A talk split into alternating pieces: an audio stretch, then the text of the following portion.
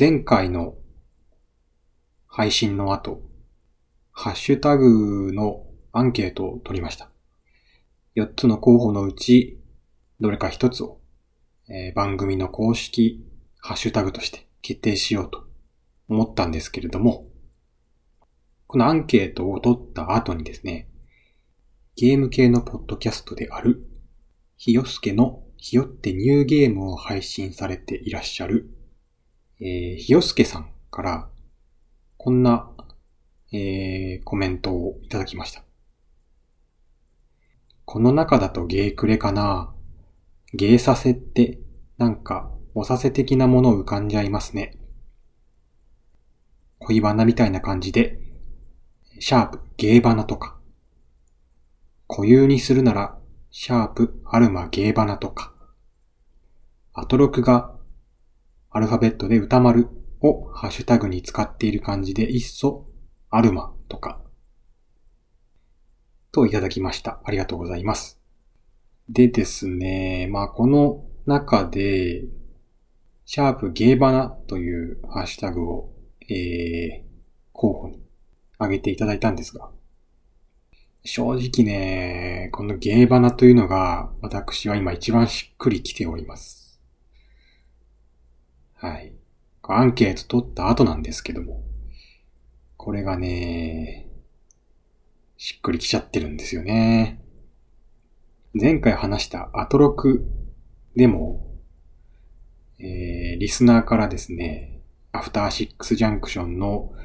略称を募集した後に、伊藤聖光さんが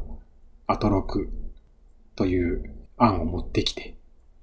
それで、えーパーソナリティの歌丸さんが困るっていうくだりがあったんですけど、まあそれと同じことが今起きてますと。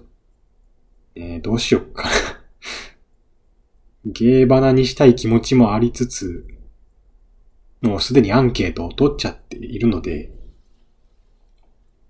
撤回するのもどうなんだという気持ちもありつつ、どうしたらいいんでしょうか、私は。まあ、あの、私がね、決めたものが正式だっていうことであればもう、ちょっとアンケート取ってはいるんですけども、ゲーバナにしちゃってもいいかなと思ったりしますし。うん。このゲーバナってね、意外とありそうなハッシュタグなんですけど、使われてないんですよね、今のところ。なので、これにしたいなって気持ちもあるんですけど、いやーもうこれに決めちゃおうかな。アンケートまだ続いてますけど、現時点で。いやー、ちょっと考えますね。もしかしたらこの、洋介さんからいただいたこの、シャープゲーバナになるかもしれません。ちょっと考えますね。はい。では、えっ、と、まあ、最近やってるゲームについて話そうかなと思います。最近この話してなかったですね。ただ、前回この最近やってるゲームということで、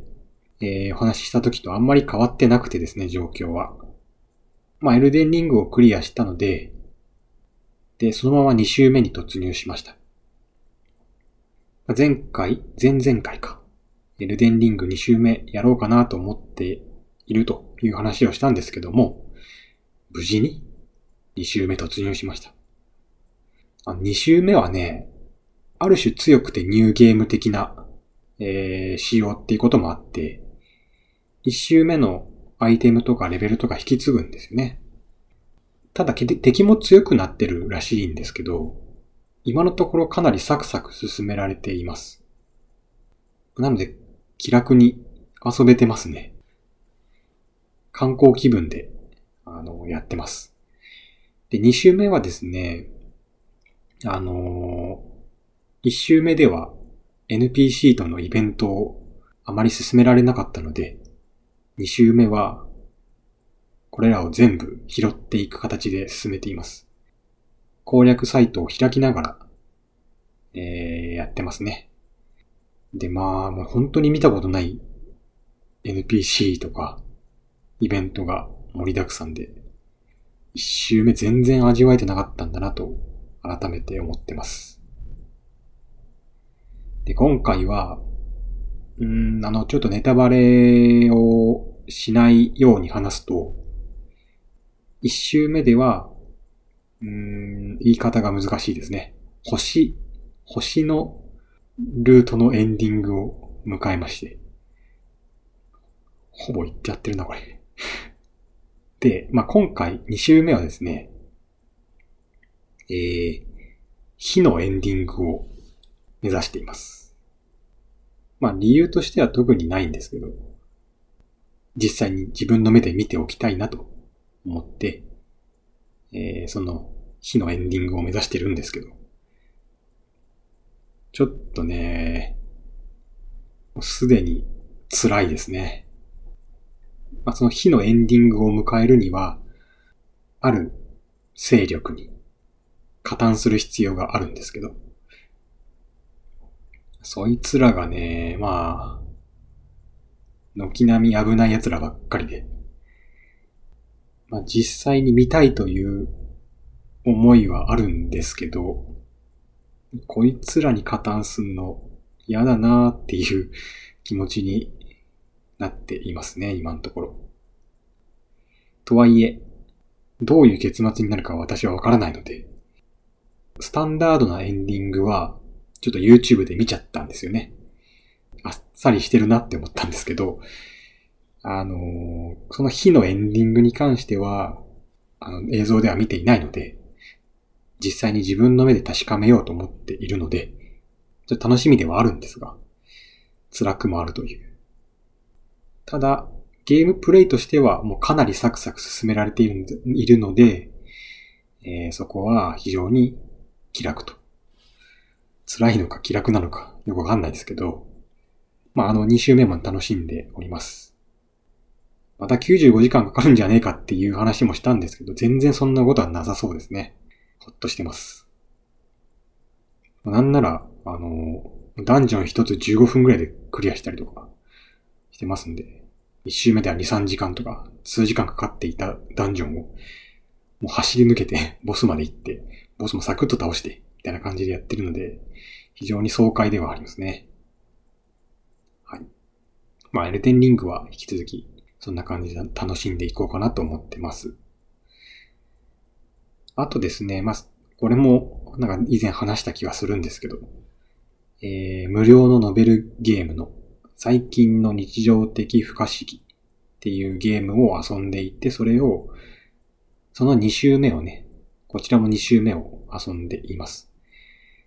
えー、このゲームに関しては、おそらく次回お話できるかなと思うので、あの2周目もクリアしたので、いろいろ感想等をまとめてですね、次回お話できるかと思うので、こうご期待と。で、あと3つ目、モグラーニャもですね、今回モグラーニャの話するんですけど、あの、クリアはできてないんですけど、引き続き遊んでいます。まあ、あの、エルデンリング、やっぱ、気楽とは言いつつ暗い世界なんで、そういう意味で疲れたりはするので、まあその息抜きにちょうどいいなと思ってやってますね。まあ、そんなところかな。あんまり、以前話した最近の遊んでるゲームの話と変わってないんですけど、エルデンリングをクリアしたらまた変わってくるのかなと思ってますね。というわけで、えー、オープニングはこの辺りにして、本編の方に入っていこうかと思います。今回はモグラーニャの話をさせていただきます。では、始めていきましょう。ゲームの話をさせてくれ。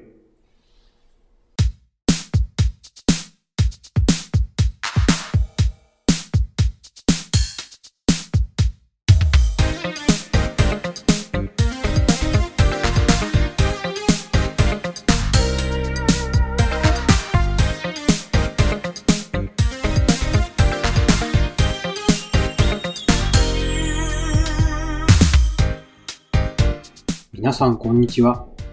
パーソナリティのアルマです。ゲームの話をさせてくれ第7回です。この番組はプライベートでゲームの話をする機会のない私アルマが思いっきりゲームの話をする番組です。遊んでいるゲームを中心にゲームにまつわる様々な話題について友達とおしゃべりする感覚でお話ししていきます。ということで、ちょっと定型文をアップデートしたりしていますが、え本編、モグラーニャの話をさせてくれということで、今回このモグラーニャの話をしようと思った経緯ですけれども、以前お便り会でご紹介させていただいたレトロさんからですね、あの、アルマさんの個人的隠れ面白ゲームというトークテーマをいただいたので、えー、それについて考えた結果、モグラーニャがいいだろうということで、えー、お話をしていこうと思っています。ということで、隠れ面白ゲームということなんですが、皆さん、モグラーニャ知ってますか？どうですかね？結構ね、知名度は低いと思うんですよ。ちょっとまずね、じゃあ、あの、基本情報を話していきますね。モグラーニャはですね、任天堂が販売したゲームボーイ用ソフトです。発売日は1996年7月21日。価格は3900円。開発は任天堂とパックスソフトニカの共同開発。プロデューサーは、あの、宮本茂さん。ディレクターは、亀山正幸さんという方ですね。この方おそらくパックスソフトニカの方だと思うんですが。で、まあ、隠れ面白ゲームということで、このゲームを挙げたわけですが、その理由としてですね、この発売日が1996年7月21日。この日はですね、ゲームボーイポケットの同時発売ということもあったりはするんですが、一番大きなトピックとしては、この数ヶ月前にポケモン赤緑が発売されているんですね。で、さらに数ヶ月後にはですね、ポケモン青が発売されていると。つまり、ポケモン赤緑と青の間に発売されているんですよ、これ。なので、おそらく当時、ポケモンに話題は食われてたんじゃないかなと思うんですよね。なので、今でも知名度は低いんじゃないかと思います。だって実際私も知らなかったですからね。このゲームを遊んだのはポケモンよりも結構後だったんですけど、ポケモンが発売されている当時は知らなかったですから。ではじゃあどんなゲームなのか。それをちょっとこれから説明していこうと思いますが、これ知ってる方は知ってると思うんですけど、任天堂って、その昔のホームページもまだ残ってるんですよね。実は。だから、このゲームボーイのこのモグラーニャも、未だに公式サイトが残ってるんですよ。公式サイトと言っていいのかわかんないですし、当時に作られたものなのかもわかんないんですけど、残っていると。非常に時代を感じるデザインのね、ホームページですけど、ちょっと概要欄にも貼っておこうと思うので、他のね、モグラーニャ以外のゲームボーイのタイトルも残ってるので、興味があったら見てみてください。で、その公式サイトに、え、書いてある紹介文をね、まずちょっと引用して読んでみようと思います。ちょっと変わった感覚と、とってもいい雰囲気を合わせ持ったアクションパズル。主人公モグラーニャは、さらわれた家族を助けるために、敵の待つジンベイランドに乗り込んでいく。各ステージのフィールドに穴を掘り、地上と地下を行ったり来たり、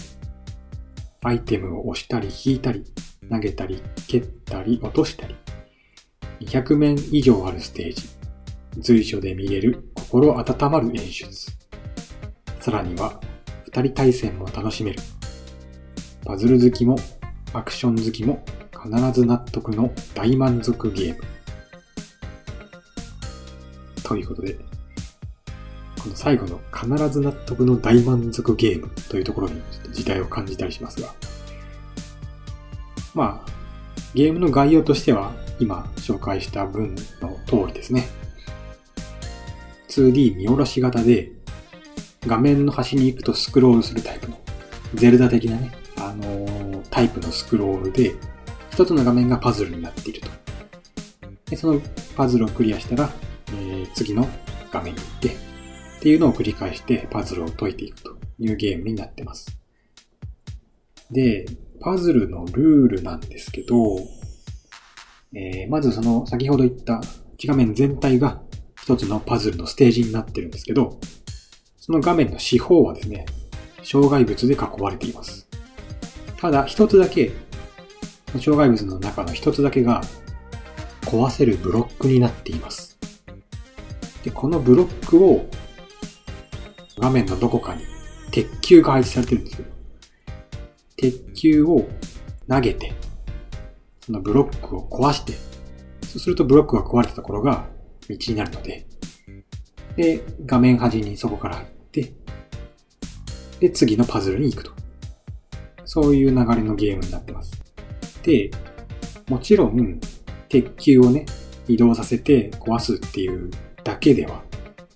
あの、面白くないんで、パズルですから、画面の至るところに障害物があったりとか、なんなら敵キャラクターがこう、徘徊してたりとか、そういった障害物的な要素を回避して、えー、鉄球をぶつけなきゃいけないと。で、さらに、えー、まあ、このゲームのユニークな点として、主人公モグラですから、あの、穴を掘れるんですよね。で、穴を掘ることで、地下に行けると。で、地下に行くのは何がいいかっていうと、地上で障害物によって、こう、行けない場所も地下を通れば行けたりするんですね。そうやって、地上で行けないところに地下から行って、そこからまたこう、オブジェクトを動かしたりとか、鉄球を動かしたりとか、しながら、いいところに鉄球を運んでいくというのが、このモグラーニャの基本的なパズルの流れです。ちなみにですね、あの、穴を掘ると穴ができるじゃないですか。でその穴は、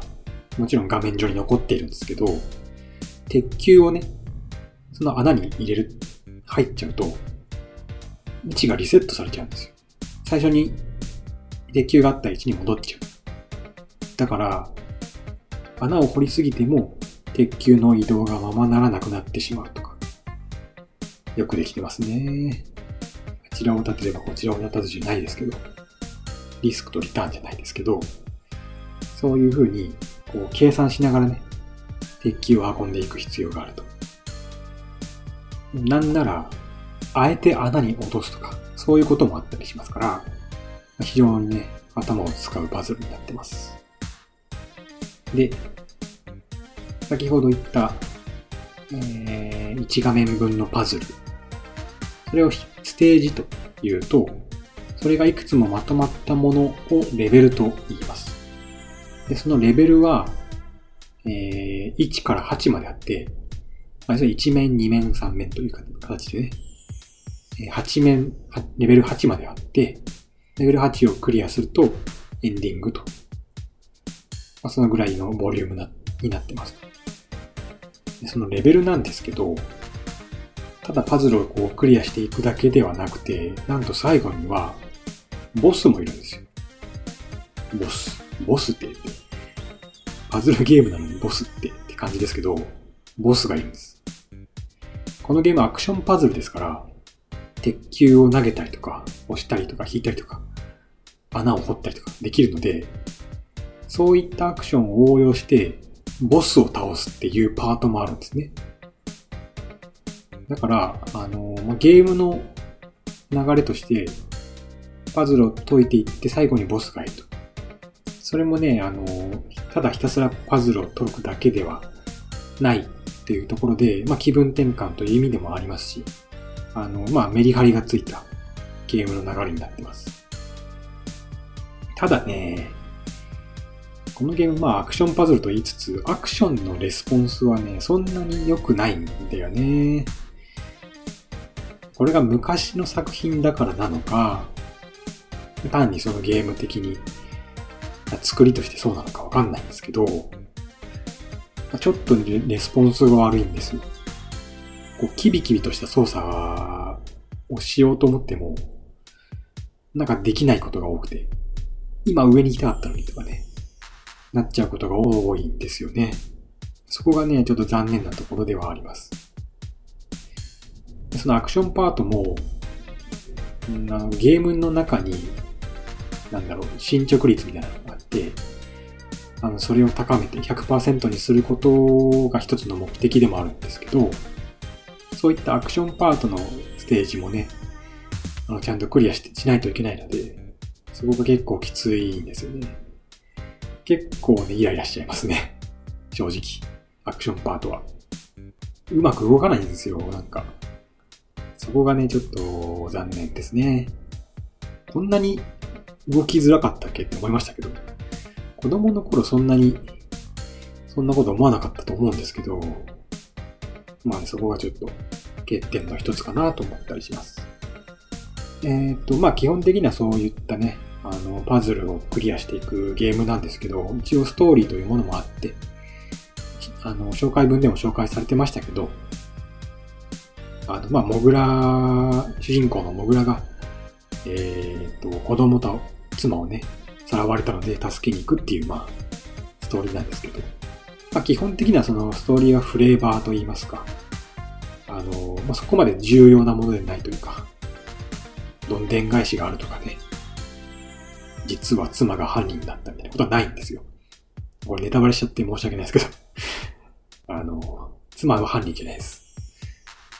あの、単純にね、あの、悪役がいて、そいつがさらったのを助けるっていうだけなんですけど、まあ、基本的にはのほほんとしてる世界観ですね。パッケージのイラストとか見ると、あの、まあ、大体わかると思うんですけど、あの、まあ、のほほんとしてます。全然シリアスではないです。敵が、敵にさらわれたりとかしてますけど、シリアスではないです。ただ、カオスです。まあ、あの、任天堂のね、ゲーム、まあ、マリオもそうですけど、あのゲームシステム優先で世界観とか作ることが多いので、必然的にこう、世界観はカオスになってくるんですよね。マリオだってあの、キノコで体が大きくなったりとか、亀が歩いてたりとか、あの、コインが浮かんでたりとか、よくわかんない世界ですけど、まあ、そういった雰囲気のカオスがこのモグラーニャにもあると。まあ、そこはいいとしても、テキストもね、あ結構エキセントリックというか、なんというんだろうな。まあ、ちょっと最古な感じがあって、特に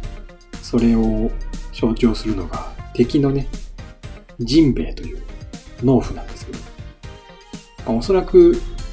あの、モグラが主人公っていうことなんで、モグラに畑を荒らされた農夫っていう立ち位置なんでしょうけど、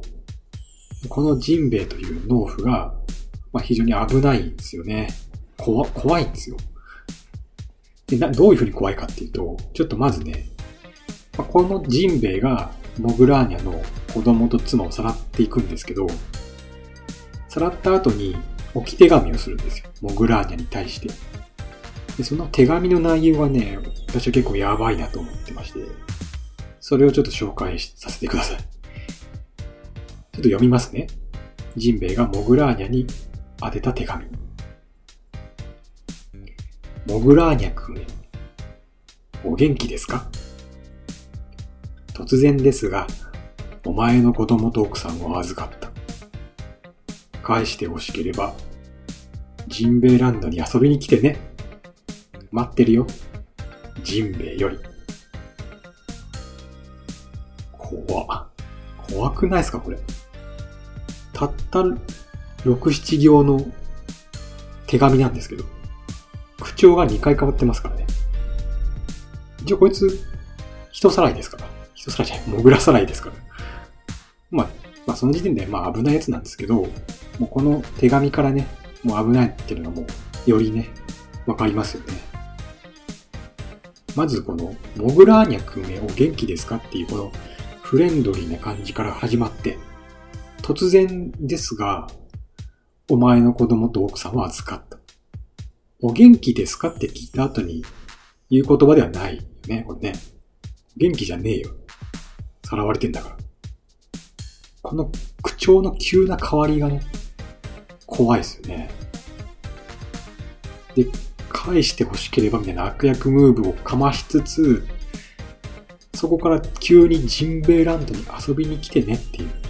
キャピキャピした感じになると、待ってるよって、ね、怖いですね。最初見た時は非常に怖いなと思ったんですけど、マジで危ないやつだなって思ったんですけど、こういうキャラばっかりではないんですけど、まあ特によく描かれるキャラなので、まあすごい目立つんですけど、まあ、とはいえあの先ほど言ったボスキャラも変わったラインナップなんですよね。ジンベエという農夫がボスな、大ボスなので、まあ、その配下なんですけど、従業員とかじゃなくて、ジンベエの従業員とかじゃなくて、一面はね、カンガルーなんですよ。一面カンガルーですよ。で、二面が太陽なんですよ。急になんか天体が出てきましたけど、カンガルーの後に。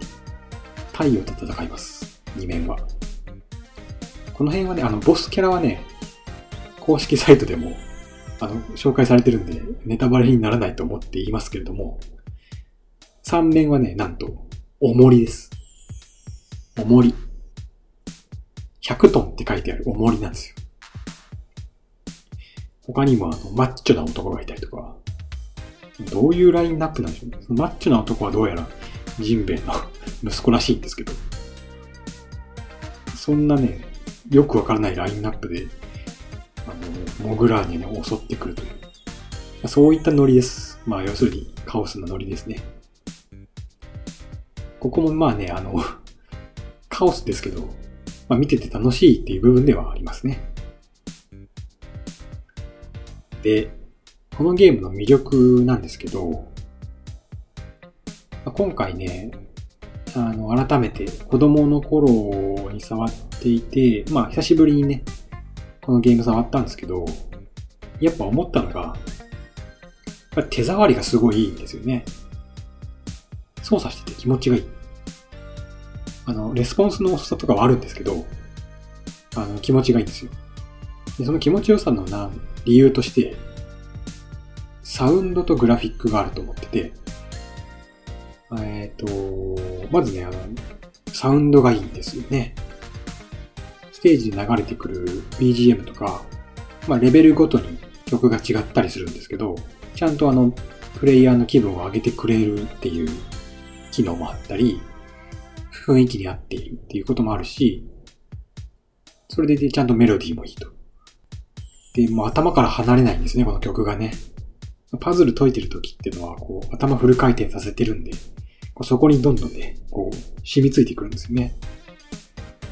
だから結構ね、仕事してる時とか、頭の中にずっとなってたりします。こびりつくっていうなんか、あんまりいい言い方じゃないですけど、そのぐらい印象的な曲が揃ってますと。で、あと、効果音もいいんですよ。鉄球を投げるとき、その鉄球で敵を倒したとき、ブロックを壊したとき、穴を掘ったとき、いろんな音がありますけど、特別なんでしょうね、特徴的な音っていうわけではないんですけど、ちゃんと気持ちいい音がしてくるんですよね。その操作をしたくなるんですよ。で、合わせて、グラフィックも良くて、ステージに置いてあるオブジェクトの書き込みというか、あのー、造形もいいですし、主人公のモグラーニャの穴を掘るときのアニメーションとか、鉄球を押したり引いたり投げたりするときのアニメーションとか、そのあたりもね、シンプルながらすごく可愛くて、つい操作したくなるっていう感じで、非常にグラフィックもいいです。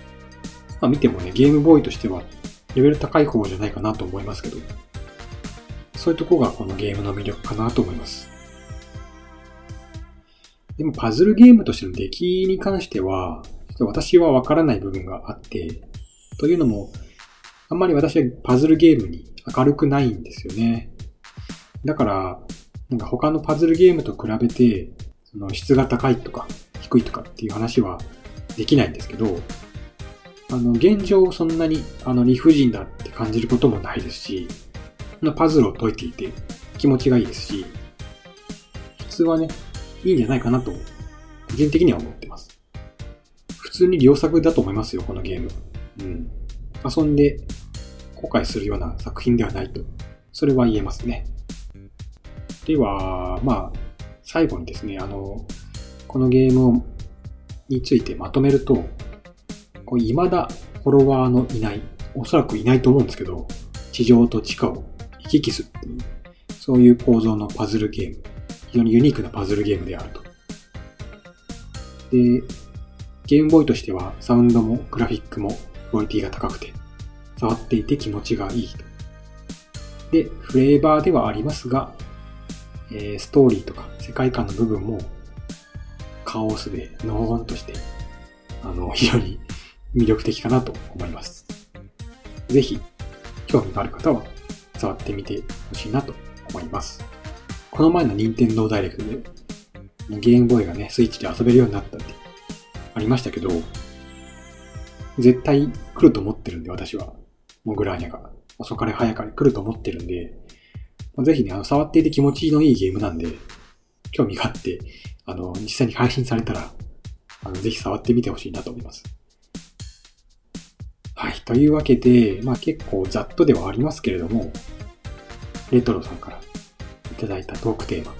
私的隠れ面白ゲームということで、モグラーニャを紹介させていただきました。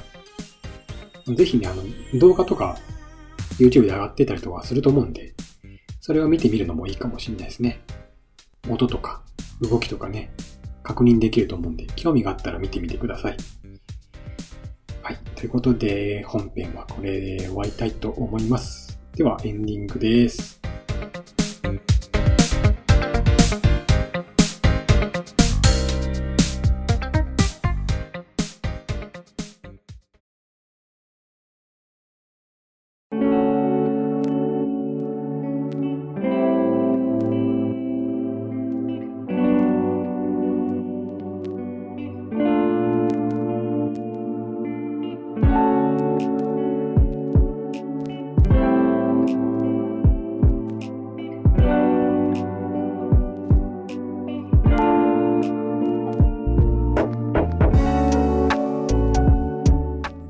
わけで、モグラーニャについて話してきました。どうでしたかね？なんか興味持ってもらえると嬉しいんですけども、私はね、あの、このゲーム、遊んだの、初めて遊んだのは、小学生の頃、まあ、友達が持っていて、えー、それを遊ばせてもらってたんですけど、その友達多分いろんなゲーム持ってたと思うんですよ。持ってたんですよ。だけど一番印象に残ってるのはモグラーニャで。なんかね、ステージにあるオブジェクト一つの、一つ一つのグラフィックとか、音とかね、そういう部分がやっぱりすごいいいなって思っていて、だからその友達の家に遊ぶ、遊びに行くと、必ずあれやらせてってモグラーニャやらせてっていう風にお願いしてたぐらいで、多分ね、あんまり他の友達がモグラーニャ遊んでるた記憶なくて、私がずっと遊んでるみたいな記憶はあるんですけど、そのぐらい子供の頃にハマったタイトルでしたね。で、そういう思い出があったから、3DS が出て、あの、バーチャルコンソールでゲームボーイのソフトが遊べるってなった時に、あの、3DS で購入して、で、まあその時はね、あの、思い出にちょっと浸って、すぐやめてたんですけど、今回改めて本格的に遊び直しているという感じですね。面白いですね、やっぱね。まあ私そもそもパズルゲームをね、長時間できない人間なので、秋っぽいからか。あの少しずつ少しずつ進めてるんですけど、今回はね、最後までいけるといいなと思っています。はい。では、そろそろ終わろうかな。それでは、最後に定期文を読ませていただきます。この番組ではお便りを募集しています。番組の感想をご意見に限らず、あなたのゲーム話でも構いません。番組の概要欄に記載しているメールアドレス宛て、もしくは投稿フォームにてお送りください。また、Twitter でもコメントをお待ちしています。ハッシュタグは今ちょっと決めています。迷ってますが、ちょっとね、またちょっと保留にさせてください。ひとまず、シャープゲームの話をさせてくれ、シャープゲームの話をさせてくれ、でお願いいたします。では、今回も最後までお聴きいただきありがとうございました。来週もゲームの話をさせてくれ。では、また。